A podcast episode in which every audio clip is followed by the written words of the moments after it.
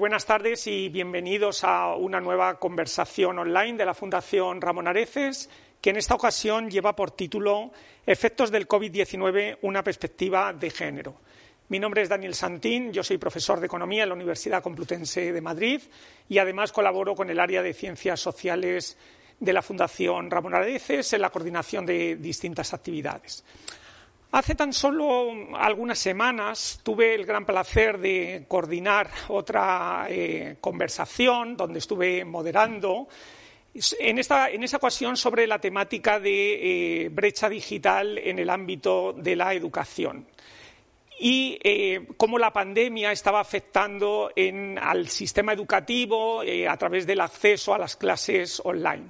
Durante la conversación, los dos profesores que participaron, tanto Almudena Sevilla como Jorge Calero, pusieron en distintas ocasiones de manifiesto que, además del ámbito de la educación, sería bueno estudiar y analizar desde una perspectiva de género cómo la pandemia estaba afectando a distintas dimensiones de la sociedad, porque no solo es el sistema educativo, es que también tenemos los cambios en el eh, mercado de trabajo que la pandemia está produciendo con la llegada del, teletrabajo, que parece que se va a quedar eh, durante más tiempo, cómo va a ser en el futuro la conciliación de la vida laboral y familiar o eh, bueno, la organización adentro del hogar, el cuidado de los hijos, pero también temas de dependencia, envejecimiento, salud y, por supuesto, el tema de, la educación. En todos ellos, pues mirar cómo la pandemia eh, está afectando nuestras vidas desde una perspectiva de, género es sumamente importante. Bien, pues para hablar hoy de, ello tenemos eh, a tres excelentes profesoras que son eh, Irma Clos, eh, Rosa Ferrer y Virginia Sánchez Marcos. Eh, las tres, aparte de ser grandes expertas en economía de género, tienen algo en común y es que son las tres últimas presidentas de, de, COSME, que es el Comité sobre la Situación de la Mujer en la Economía y que es un comité que pertenece a la Asociación Española de Economía. Voy a dar una breve pincelada acerca de, la posición y el currículum de, las tres profesoras, pero previamente a las tres, en nombre del director de la Fundación, don Raimundo Pérez Hernández Torra, os doy las eh, gracias por haber aceptado estar hoy aquí y participar en esta, en esta conversación. Bien, Irma Klotz Figueras es doctora en Economía por la London School of Economics y profesora en la Universidad de Kent. Rosa Ferrer es máster en Economía por la Universidad Autónoma de Barcelona y doctora en Economía por la Universidad de Vanderbilt y actualmente es profesora en la Universidad Pompeu Fabra y en la Barcelona Graduate School of Economics. Y Virginia Sánchez Marcos es doctora en Economía por la Universidad Carlos III de Madrid y profesora titular de Economía en la Universidad de Cantabria.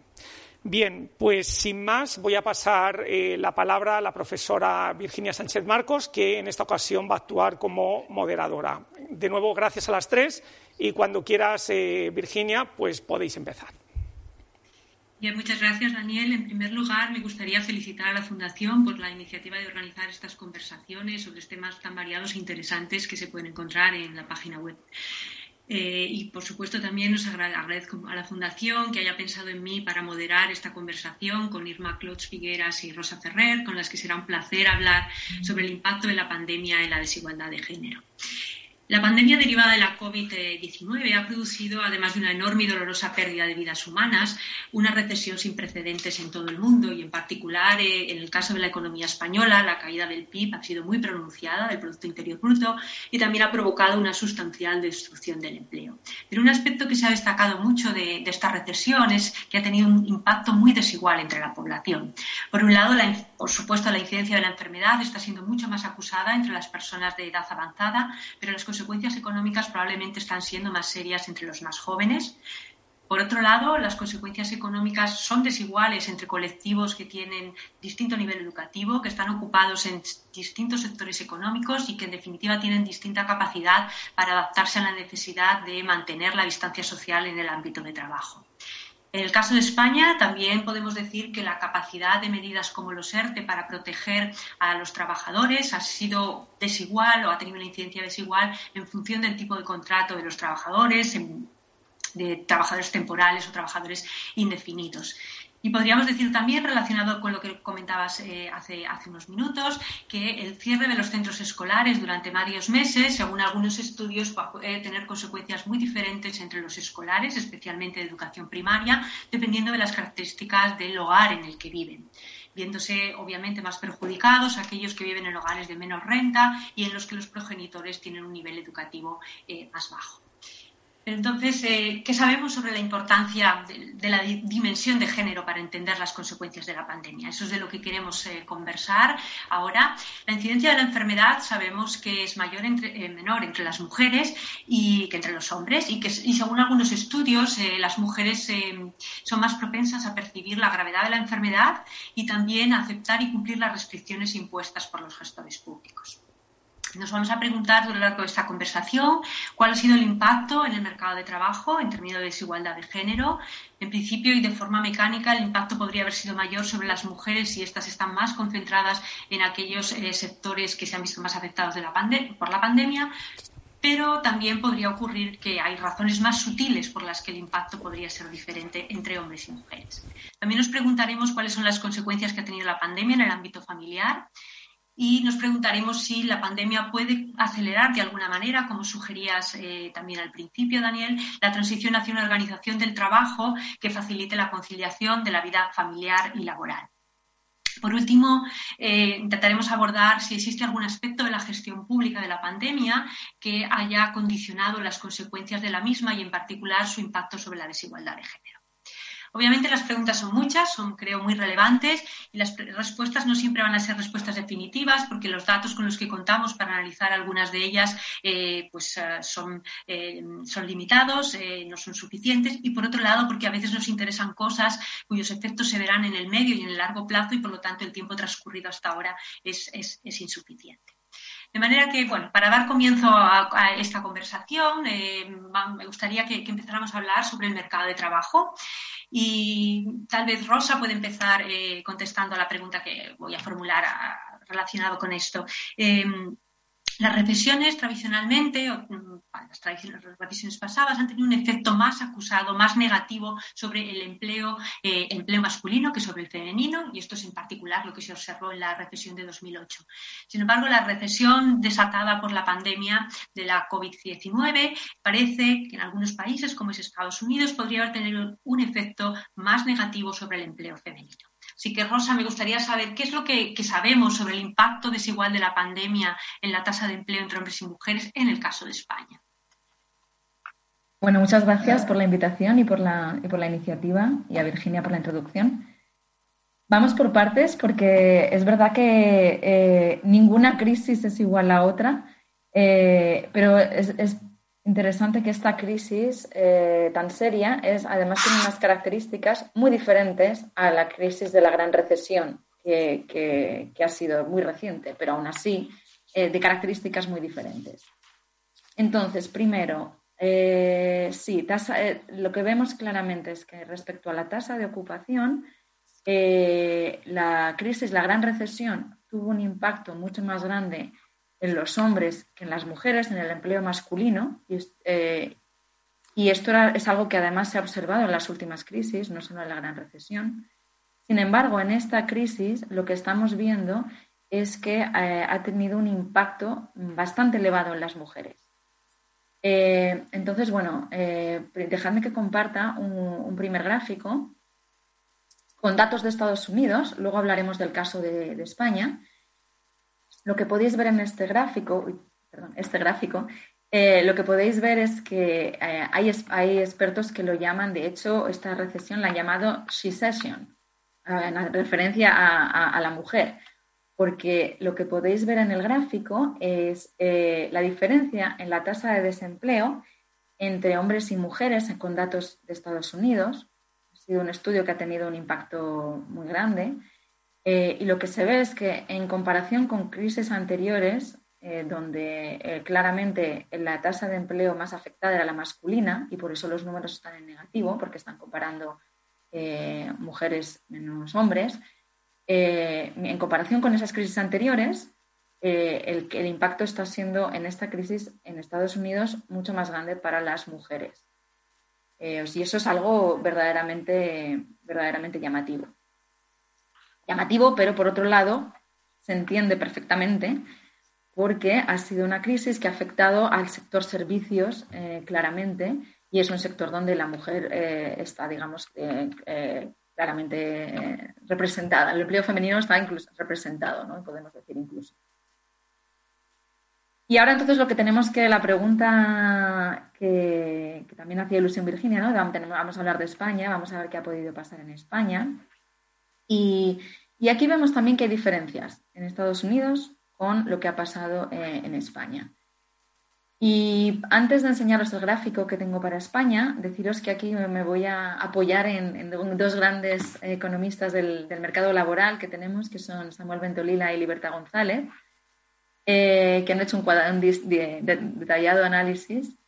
Y al final, eh, la conclusión es que en realidad en España el impacto ha sido bastante paralelo o sea que vemos que, claramente se ve el efecto del segundo trimestre de 2020 sobre, en este caso, la tasa de empleo. Eh, vemos la tasa de empleo claramente afectada por lo que ocurrió eh, a partir del mes de marzo. Y luego hay una recuperación, pero sí, aquí como veis es que no vemos grandes diferencias entre lo que ha ocurrido eh, entre hombres y mujeres. Vemos que ambos se han visto muy afectados y ambos están viendo recuperándose mm, más o menos a, lo largo del año 2020. Y simplemente un último apunte, eh, decir que eh, sí que hubo inicialmente, sí que hubo inicialmente la percepción de que afectaba más a las mujeres. El impacto, el primer, el segundo trimestre de 2020 fue bastante fuerte para el mercado laboral femenino, pero luego según ha analizado Samuel Ventolila, luego el, mercado laboral femenino se ha recuperado más rápido que el de los hombres en el tercer y cuarto trimestre, por lo que al, final el impacto está siendo bastante. Y continuando un poco con esto, ¿qué hay sobre la tasa de inactividad? En la tasa de actividad, inactividad se observa también un comportamiento similar en el caso de hombres y mujeres o hay se puede apreciar alguna diferencia? Sí, esto es, un tema eh, esencial eh, porque lo que vemos es que eh, sí que hay una tendencia a que las mujeres a veces mm, dejan de buscar empleo, ¿no? Sobre todo se ha visto con el cierre de escuelas. Cierran las escuelas o personas que sacan a sus mayores de las residencias y entonces dejan de buscar trabajo. En el momento que dejas de buscar trabajo, desapareces de la tasa de, desempleo, porque ya no estás buscando activamente trabajo. Con lo cual, a veces, si nos fijamos solo en la tasa de desempleo, lo que puede, puede parecer es que eh, estamos, estamos haciendo invisible un problema que también es muy relevante, que es personas que antes estaban trabajando y ahora es que están totalmente fuera de esa búsqueda de empleo. Mirando la tasa de participación, lo que vemos es que, sí que la tasa de participación ha bajado para las mujeres más que, más que los hombres. Y bueno, esto eh, lo explica algo que ya sabíamos antes de la pandemia y es que eh, las mujeres eh, todavía hoy asumen un, mayor, una mayor carga de lo que es el cuidado de los mayores, el cuidado de los niños y el cuidado de las tareas domésticas. Muy bien. Por lo tanto, esto un poco sobre los efectos eh, que ya podemos ver en el mercado de trabajo, que hemos podido ver durante, durante el último año. Eh, ¿Crees que, mm, a pesar de que parece que la tasa de empleo no hay efectos muy diferentes entre hombres y mujeres. Eh, ¿Crees que hay algo de lo que está ocurriendo ahora que podría, eh, podría tener efectos a largo plazo en las diferencias entre hombres y mujeres en el mercado de trabajo? ¿Existe alguna razón para pensar que, algo así podría estar ocurriendo a pesar de que ahora mismo no se observen diferencias sustanciales? A ver, va a depender, va a depender está claro, de, las ah, diferentes políticas públicas. Eh, pero yo sí que creo que hay algo que a veces me gusta enfatizar porque hay veces que pasa un poco desapercibido. Hay mucho, se pone mucho énfasis en, la, en, en, los jóvenes, o sea, en los, en las, perdón, en, los hijos, en el cuidado de los niños, eh, y a veces eh, no se explica suficientemente el por qué. Se pone mucho énfasis en el cuidado de los niños porque eh, el, impacto de, el impacto que tiene eh, por ejemplo, el desempleo en las mujeres jóvenes eh, eh, puede tener efectos muy a largo plazo. los diez primeros años de vida profesional son determinantes para el resto de la trayectoria profesional de las personas. Con lo cual, si justo cuando tienes hijos coincide con tus, primeros, tus primeras experiencias en el mercado laboral, esto implica que al final estás, digamos, multiplicando el efecto negativo de la pandemia, porque lo estás alargando en el tiempo. Por tanto, eh, en ese sentido, eh, las políticas públicas yo creo que tienen que poner especial cuidado en qué pasa con mm, las mujeres, eh, digamos, en edad de, de, crianza de niños, porque además es la época en la que están, digamos, en una época e-, esencial de su trayectoria profesional. De acuerdo, o sea, entiendo que quieres decir que podría tener efectos también sobre la probabilidad de promoción en el futuro, el hecho de que ahora tengan, por ejemplo, una trayectoria más eh, de menos apego al mercado de trabajo y cuestiones así. Claro, o sea, el impacto negativo ahora luego va, les va, digamos, va a pasar factura, incluso aunque luego la economía empiece a funcionar bien y empezamos a recuperarnos. Sí, muy bien.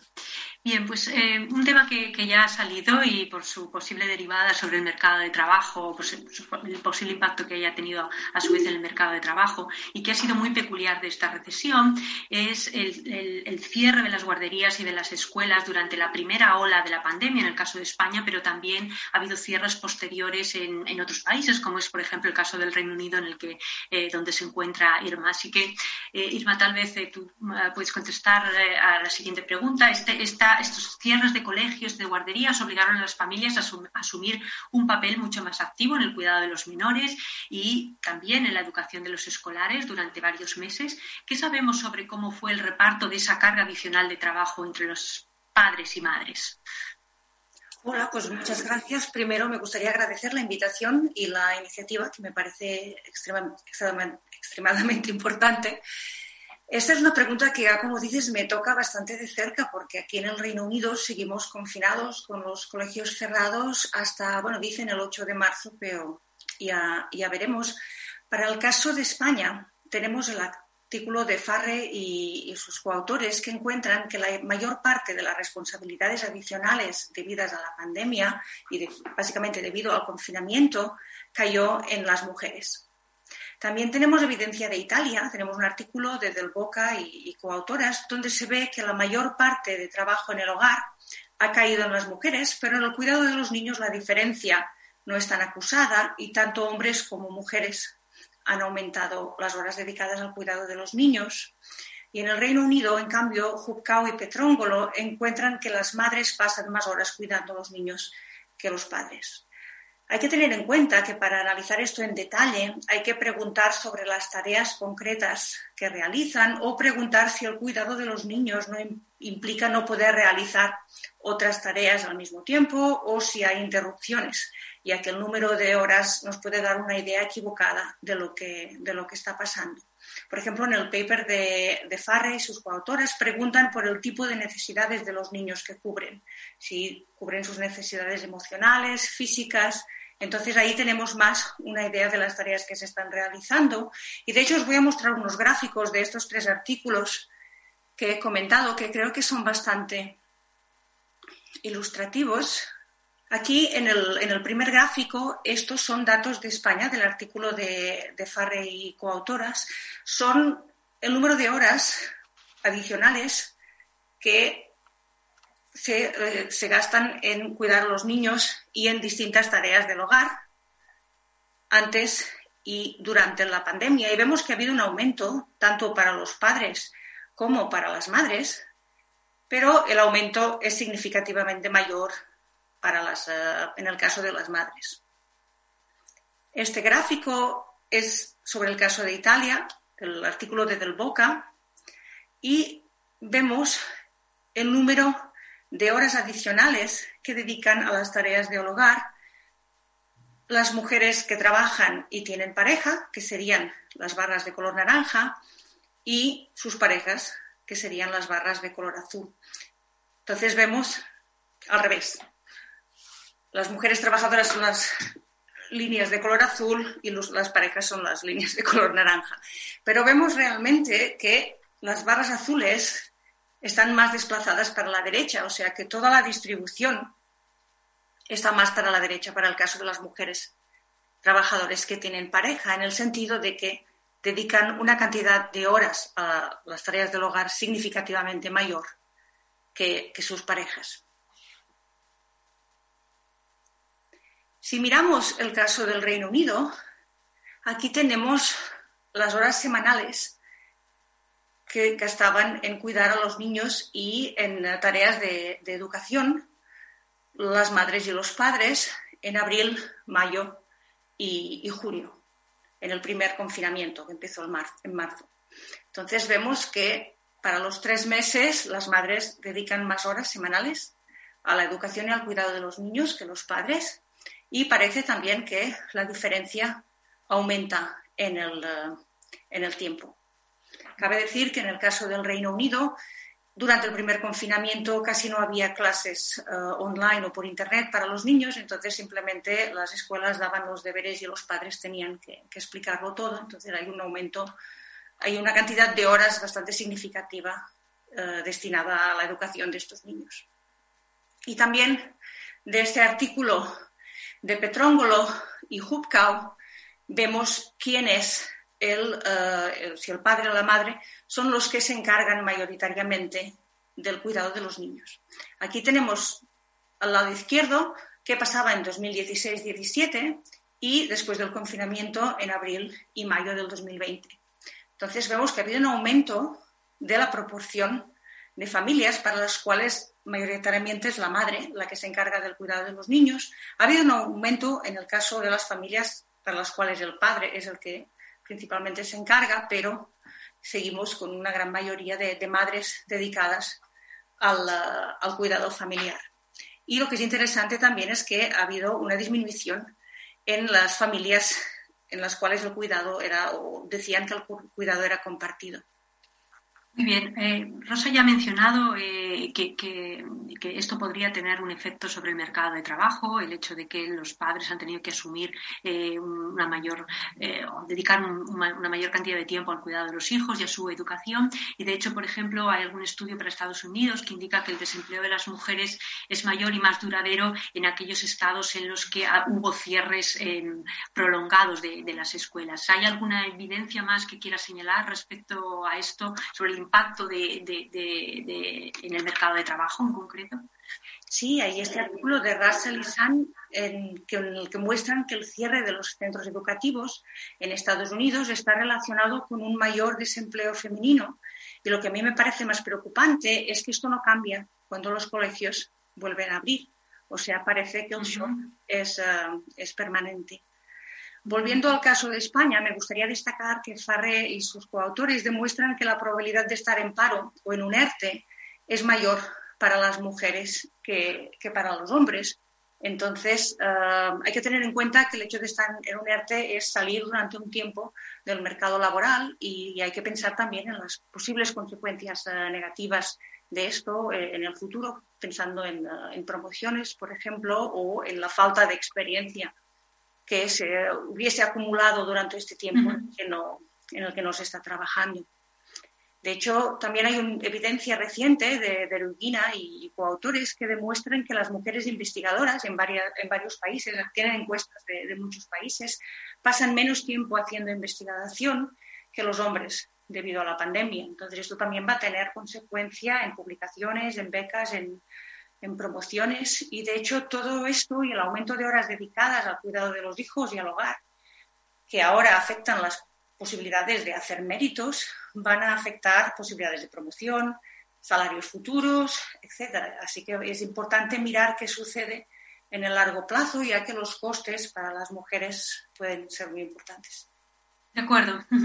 Y por, analizar un poco más eh, las consecuencias de, esta mayor carga familiar, eh, carga, sí, carga familiar, eh, es, cierto que, existe un desequilibrio en ese reparto de la carga adicional de, trabajo dentro del hogar, pero también es cierto, como habéis señalado, que ha aumentado la cantidad de tiempo que los padres dedican a cuidar, a cuidar a los hijos y a algunas tareas domésticas.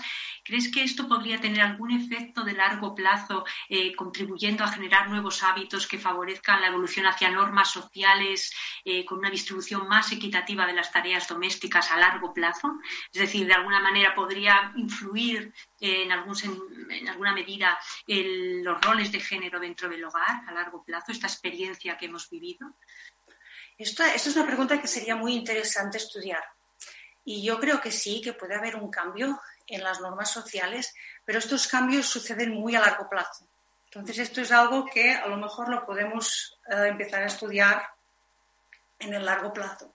De hecho, hace muy poco en el periódico The Guardian hablaban de este cambio social, que se puede producir eh, debido al hecho de que los padres están más, eh, más presentes en casa, dado que trabajan en, en casa. Entonces, esto puede afectar a sus actitudes, ya que ahora ven más de cerca todo lo que implica el cuidado y la educación de los hijos, ven más de cerca a lo mejor sus eh, necesidades. Entonces, para muchas familias en las que los padres no se dedicaban tanto al cuidado de los hijos antes, esto puede significar un, eh, cambio importante y puede cambiar un poco las, actitudes y las, eh, y las acciones de los hombres.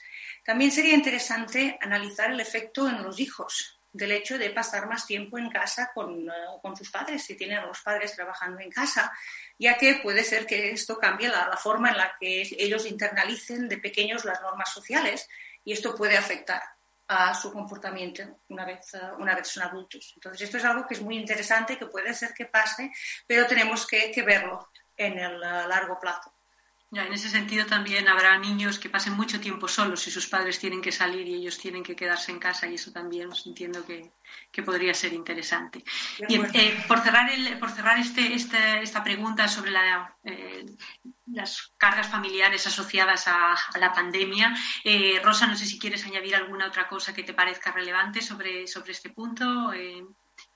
Bueno, decir que, que, también tenemos que prestar atención al, al, al cuidado de los mayores que el cuidado de los mayores también recae a día de hoy eh, todavía más en las mujeres y, a veces no le prestamos tanta atención. El, hecho, por ejemplo, de que ahora se pueda tener miedo a llevar a, los mayores a residencias o el hecho de que haya personas que hayan decidido directamente pues, traerse durante la pandemia, traerse a sus mayores a casa esto también va a tener un impacto eh, más grande en la vida profesional de las mujeres que en el de los hombres.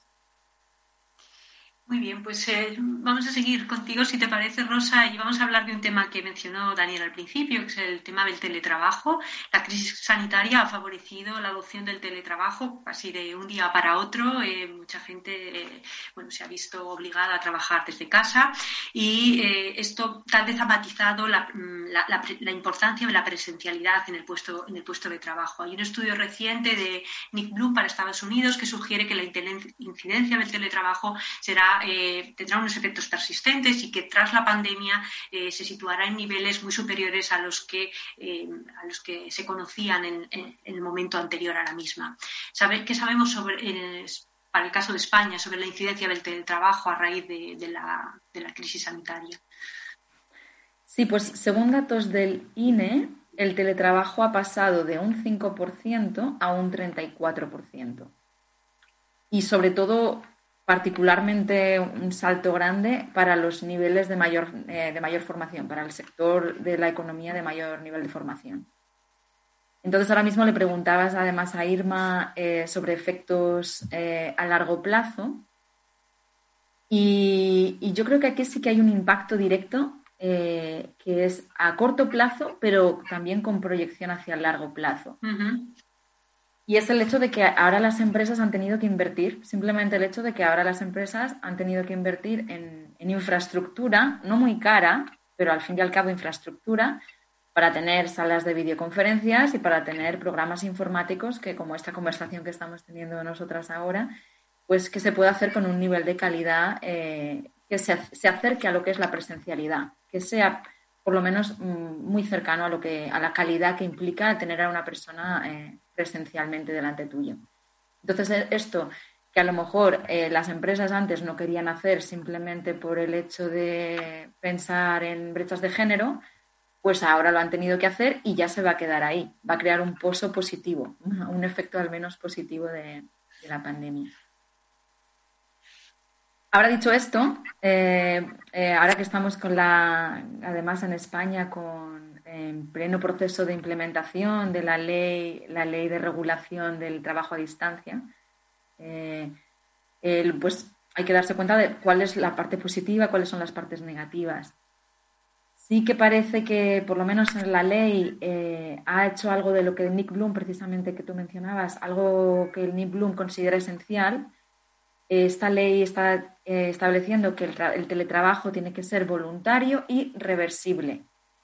Y estas dos características son precisamente algo que, que Bloom considera muy importantes porque eh, mm, las características de cada persona son diferentes, cada uno tenemos un, hogar con unas características dadas eh, o unas necesidades familiares diferentes y entonces por eso debe ser voluntario, para que cada uno se adapte a las circunstancias. La, decisión del teletrabajo se adapta a las circunstancias de cada familia y cada persona.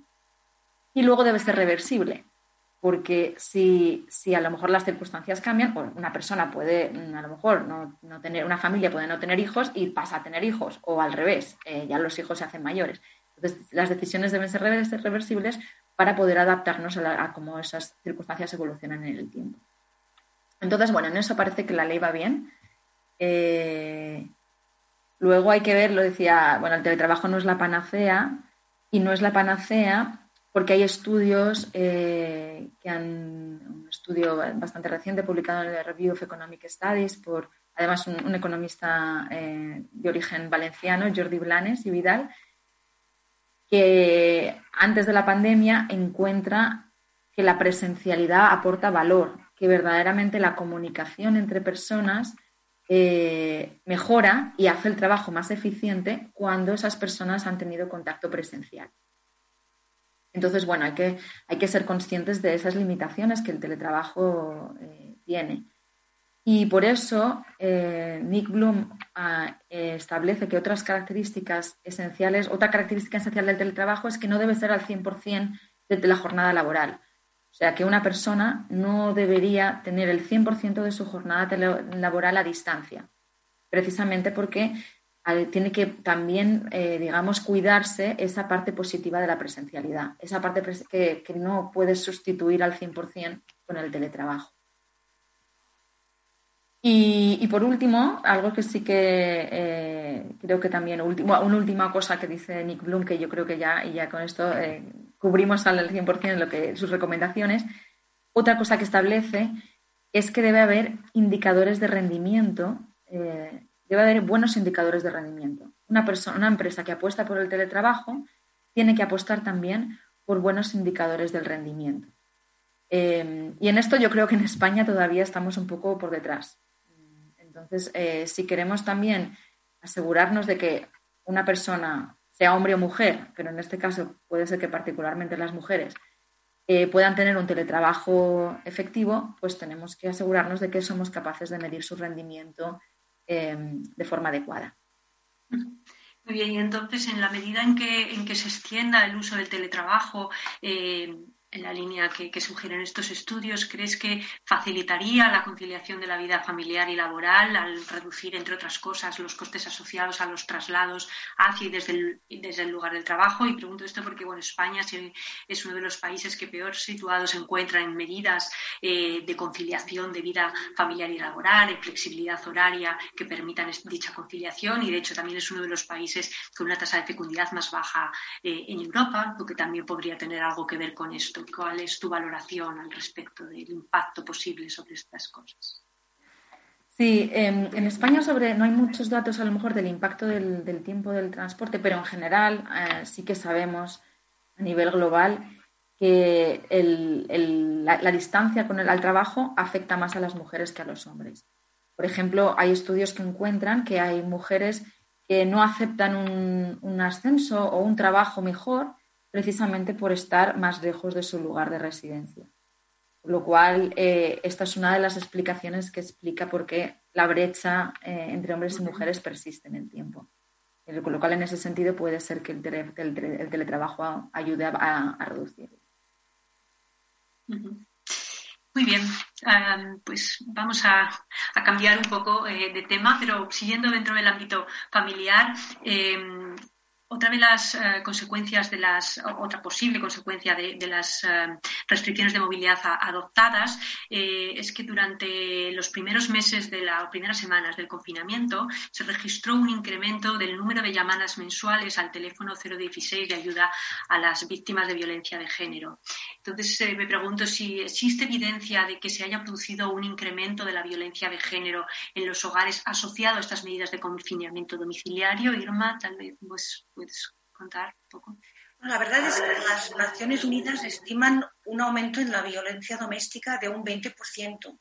Es lo que ellos denominan un shadow pandemic o una pandemia en la, en la sombra. El problema de estos casos es la medición, ya que en estas condiciones en las que la movilidad está limitada es más difícil que aumenten las denuncias, a no ser que sean de casos muy graves, y es difícil obtener evidencia con encuestas que ahora tienden a ser telefónicas debido a los, eh, a los confinamientos y a la distancia social que tenemos que adoptar, ya que las víctimas van a mentir si tienen al agresor al lado o no van a explicar todos los problemas a los que, a los que se enfrentan. Por ejemplo, eh, con algunos compañeros del Centro de Investigación en Economía de Desarrollo de aquí de la Universidad de Kent, hemos hecho una encuesta en la que hemos preguntado a mujeres que viven en barrios marginales de la India. Y una de las preguntas que hacemos en la encuesta, son encuestas telefónicas, obviamente, porque no, podemos mandar a nadie, es le preguntamos si sufren menos violencia doméstica de la que sufrían antes. Y parece que no. Si en todo caso, o sea, no sufren más violencia, sino que sufren menos. Lo que pasa es que, claro, estamos hablando de estas encuestas telefónicas en las cuales es difícil saber eh, quién está a su lado cuando contestan las, eh, las preguntas y si contestan libremente. Entonces, algo en lo que nos podemos basar son datos de, homicidios. Por ejemplo, según The Guardian, en el Reino Unido, un mes después del primer confinamiento en marzo, parece que los homicidios de mujeres se habían doblado, llegando a la tasa más alta en 11 años. Entonces, esto ya nos habla un poco del gran aumento de, este problema. Y de todas formas, parece que en el Reino Unido la violencia doméstica ha aumentado en como un 8 o un 9%. Entonces, es, lo interesante es que al mismo tiempo eh, con, los, con estos confinamientos la violencia contra las exparejas parece haber eh, disminuido. Y otro tema importante es que bueno, los confinamientos pueden eh, provocar problemas de, salud mental y estos pueden estar relacionados también con un aumento de la violencia doméstica. Y relacionado con esto también, el confinamiento también lleva eh, asociado por las medidas, las restricciones de movilidad que ha conllevado y, restricciones de actividad económica, eh, una mayor incertidumbre en cuanto a las posibilidades de empleo eh, y de renta esperada de los hogares, que también podría ser una de las causas de que esa violencia de género dentro del hogar eh, hubiera aumentado. No es posible separar el efecto de lo que es el mayor tiempo de convivencia de lo que es del efecto derivado de que las expectativas económicas de algunos hogares son peores y eso es una fuente de conflicto entre los miembros del hogar. Sí, por ejemplo, hay un artículo de Alonso y Carrasco para el caso de España y Balotra y coautores para el caso de Brasil, en el que encuentran una relación entre el desempleo y la violencia doméstica. El primero con el desempleo del hombre y el segundo con el desempleo tanto del hombre como de la mujer. Entonces puede ser que estas dificultades económicas debido a la pandemia creen un aumento en la, en la violencia doméstica. Por otro lado, existe también evidencia del efecto de pasar tiempo juntos y artículos como Durgan y coautores o Vázquez y coautores demuestran que la violencia aumenta en, la violencia doméstica aumenta en vacaciones o en periodos de mal tiempo cuando tienen que estar las parejas más tiempo juntos en, en casa. Lo que pasa es que es difícil separar el efecto de las dificultades económicas del efecto de la pandemia, dado que esta pandemia está causando una crisis económica sin precedentes. Y aún comparando esta crisis con crisis anteriores, es difícil sacar conclusiones porque los grupos más afectados por el desempleo y por la reducción de ingresos van a ser muy distintos, lo que hace que, tal como nos decía Rosa, las distintas crisis no sean realmente comparables.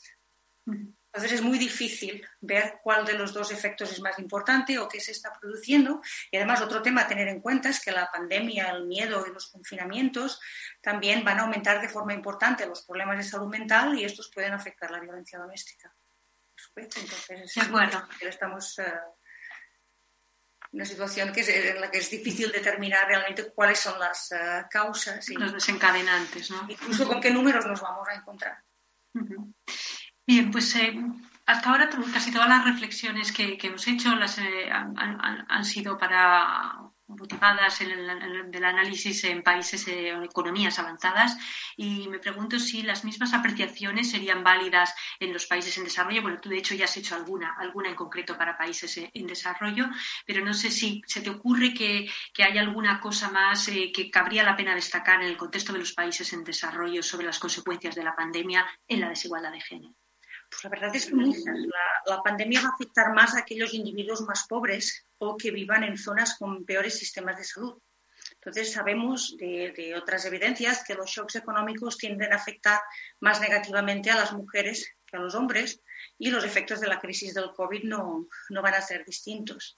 Por ejemplo, sabemos que las escuelas protegen a las niñas de los matrimonios tempranos o del matrimonio infantil. Entonces no sabemos qué va a ocurrir si cierran o si con el aumento de las responsabilidades familiares a las que se van a enfrentar en los hogares estas niñas van a volver a estudiar después de los uh, confinamientos. Entonces el coste de esto puede ser muy importante también. Con algunos compañeros del Centro de Investigación en Economía del Desarrollo de la Universidad de Kent hemos realizado un par de encuestas en la India para analizar los efectos del COVID y también para analizar el efecto de distintas medidas informativas para ayudar a paliar los efectos de la pandemia, tanto en hogares como en empresas pequeñas. El caso de India es interesante. Dejadme que os comparta un par de gráficos. Ok, aquí están. En este primer mapa tenemos el número de camas de hospital por cada mil habitantes entonces, si os fijáis, los números son, son bajos, pero hay bastante variabilidad. O sea, hay zonas en la India donde hay muchos más, muchas más camas de hospital que en otras, entonces esto puede afectar a los efectos de, la pandemia. También os quería enseñar este gráfico donde también se ve otro determinante de la variabilidad, que es la predicción de la mortalidad según uh, la distribución de la población por edades en distintas zonas de la India. Entonces también vemos donde hay zonas donde hay población más mayor, entonces la, la, predicción de la mortalidad es más elevada que en zonas en las cuales la, la población es más joven.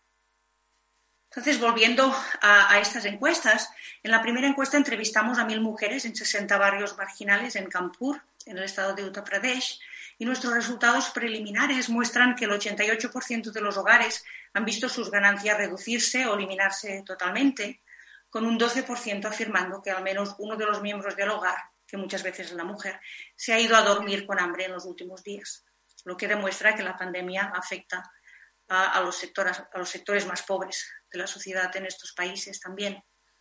Y en la otra encuesta entrevistamos a 1.600 empresas pequeñas en varias zonas, tanto en el norte como en el sur de la India, y vemos que las empresas gestionadas por mujeres son más pequeñas, es menos probable que estén registradas en el gobierno, lo que afecta a sus posibilidades de recibir ayudas y parecen estar menos informadas sobre programas del gobierno destinados a ayudar a las empresas. Por ejemplo, hay programas que dan extensiones de crédito si necesitan un poco más de, de financiación. Las mujeres que gestionan estas empresas parecen más optimistas respecto al futuro que los hombres, pero claro, todavía queda un largo camino para, para recorrer y hay que, como siempre, hay que mirar los efectos un poco al medio o largo plazo. Muy bien, gracias Inma por todas estas explicaciones. Y bueno, creo que ya casi para terminar eh, eh, vamos a cambiar eh, a, discutir sobre, sobre, un tema un poco diferente. Durante los, estos meses de pandemia ha habido mucha atención mediática sobre la posible diferencia de género en la gestión de la crisis sanitaria por parte de los responsables políticos. Por ejemplo, en octubre un trabajo eh, aludía al hecho de que en Alemania, Dinamarca, Finlandia, Islandia, Noruega, Nueva Zelanda y Taiwán eran los países con menos muertes e infecciones por COVID-19 y todos ellos estaban presididos por mujeres. En el caso de España, un trabajo preliminar que se publicó en el blog Nada es gratis de los, de los profesores Matilde Machado y Marcos Vera encontraba una correlación negativa entre el género femenino en los altos cargos de las consejerías de sanidad, de los gobiernos autonómicos y eh, el número de pacientes hospitalizados. Entiendo perfectamente que aislar el efecto de género sobre la gestión de la pandemia es una tarea muy complicada, pero hay algunos trabajos que bueno, evidencian algo en, este sentido. ¿Qué, pensáis sobre la solidez de, esta evidencia? No, aun cuando en un artículo mío con Sonia Balotra encontramos que tener más mujeres en política reduce la mortalidad infantil en India y vemos que aumentan tanto las campañas como las inversiones en salud, Creo que todavía es muy precipitado sacar conclusiones causales de los ejemplos que estamos viendo en el caso del COVID, con tan pocas observaciones y dado que los países donde eligen mujeres pueden ser distintos y tener características que hagan que al mismo tiempo puedan controlar mejor la pandemia. Entonces es muy difícil hablar de un efecto causal. Además, en muchos de estos casos son mujeres políticas con elevados niveles de educación o en países donde es muy fácil cerrar las fronteras. Entonces es, es difícil ver qué es lo que está pasando. En el artículo de Machado y Vera comparan comunidades autónomas donde el sistema sanitario está gestionado por mujeres con comunidades en las que los hombres gestionan el sistema sanitario. Entonces encuentran que el género del responsable de salud pública importa. Las comunidades autónomas son más comparables, no tienen tantos problemas, pero de momento solo podemos hablar de, correlaciones. Es difícil hablar de un efecto causal y de haber un efecto positivo, podemos especular un poco sobre cuáles serían los, mecanismos que pueden estar detrás de una aparente mejor gestión por parte de las mujeres. Eh. Bueno, podríamos pensar quizá que tanto la eh, educación como la actitud frente al riesgo podrían tener un efecto. Si las mujeres son más aversas al riesgo o entienden mejor los riesgos, podrían implementar políticas más restrictivas que les ayude a controlar mejor la pandemia. Pero claro, habiendo dicho esto, desde mi punto de vista, no está claro en ningún caso que las políticas restrictivas y los confinamientos o cerrar los colegios sean siempre el, eh, camino a seguir. Entonces, eh, es difícil ver realmente cuál, sería lo, mejor o las mejores políticas a, implementar. Rosa, ¿quieres añadir algo a este respecto sobre eh, las políticas? Sí, de, hecho, justo, justo que relacionado, muy relacionado con lo que estaba diciendo Irma, que es verdad que eh, claramente las medidas públicas han sido muy diversas respecto a escuelas y guarderías. en España ahora, en lo que es el segundo semestre de 2020, se ha apostado por mantener las escuelas abiertas, se apostó por casales de verano, permitir casales de verano, em, y esto eh, es algo que en otros países no se ha hecho. Podía haber salido mal, podía haber salido mal, pero parece que ha salido bien. En ese sentido, eh, pues parece, además hay, estudios, eh, uno reciente del, del Valdebrón, eh, que de hecho afirma que los niños están, han estado más protegidos de los contagios yendo al colegio que, fuera de los colegios. Y para esto lo que hace es comparar, por ejemplo, comparar la, las, la primera semana, las primeras semanas de septiembre, la que no había colegios, con las siguientes semanas de septiembre o también en la época, la época navideña. Sea que bueno, que aquí, digamos, el acierto sería doble. Sería doble porque, por un lado, eh, el impacto, hay menos contagios en niños, eh, proteges a los niños, porque les expones menos a estar con personas que puedan estar contagiadas. Y por otro lado, según este estudio, y por otro lado, además, evitas el impacto negativo en el mercado laboral, en concreto mm, por el mercado laboral femenino. Y dejadme que, permitidme que comparta un, gráfico. No está relacionado directamente con la pandemia, pero yo creo que, es muy ilustrativo de la importancia de las políticas públicas, ¿no? Hasta qué punto las políticas públicas verdaderamente tienen un impacto en todo esto que estamos hablando. Y este gráfico es un, es un, estudio, de hecho, del, Economist de hace unos años, pero me parece muy interesante porque hace un ranking de cuáles son, eh, digamos, cuáles son los países donde hay un mejor ambiente para la mujer trabajadora. Y aquí podéis ver la flecha roja, podéis ver que, España está situada más o menos en, la media de la OCDE, algo que no es habitual en muchas dimensiones, pero en este caso sí. Y, de hecho está así mejor situada que países como Estados Unidos, Alemania, eh, Reino Unido.